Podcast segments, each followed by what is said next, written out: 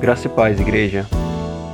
Mateus 10, 28 diz: Não temais os que matam o corpo e não podem matar a alma. Temei antes aquele que pode fazer perecer no inferno tanto a alma como o corpo.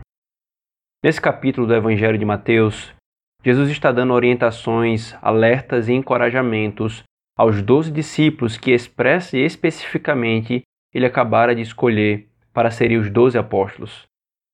Então o Senhor diz tais palavras, encorajando-os a não temerem os homens que podem matar o corpo. Cristo os protegeria. Aqui o contexto é de perseguição que se levantaria contra os discípulos de Cristo e a promessa de cuidado da parte do Senhor. Mas há uma verdade fundamental dessa promessa que quero que meditemos nela hoje.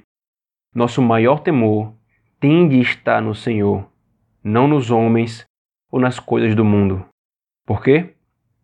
Os homens, os vírus, as doenças, as guerras, fomes e crises podem matar nosso corpo, mas se estamos no Senhor, nossa alma vive e no último dia até o corpo ressuscitará para a vida. O temor ao Senhor deve ser maior que o temor a qualquer coisa. Quando tememos algo mais do que a Deus, estamos dando a essa coisa a posição que pertence somente a Deus. Se tememos algo mais do que a Deus, subliminarmente estamos dizendo que essa coisa é mais poderosa do que Deus e que está fora do controle do Senhor.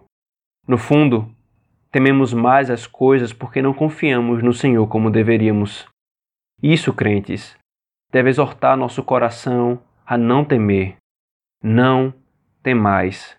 Esse corpo desvanece e vai se desfazer, mas a sua alma vive. Agora, isso também é uma repreensão e alerta aos descrentes.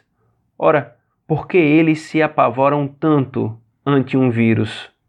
O vírus só mata o corpo. Sim, o temor é de morrer, pois no fundo sabem que após cruzar o rio da morte, juízo lhes espera. Ó homens, temam mais ao Senhor. Confiem nele, e então não há o que temer mais do que a ele. Não há o que temer quando seus olhos se fecharem e sua alma deixar o seu corpo. Temamos ao Senhor, que pode matar tanto o corpo quanto lançar a alma no inferno. Assim, temendo a Ele, tanto a alma quanto o corpo, no último dia, viverão eternamente. Amém. Eu sou Cristian Vicente, pastor da Igreja Presbiteriana Manancial de Natal, em Natal, Rio Grande do Norte. E este é o podcast Caminho da Vida.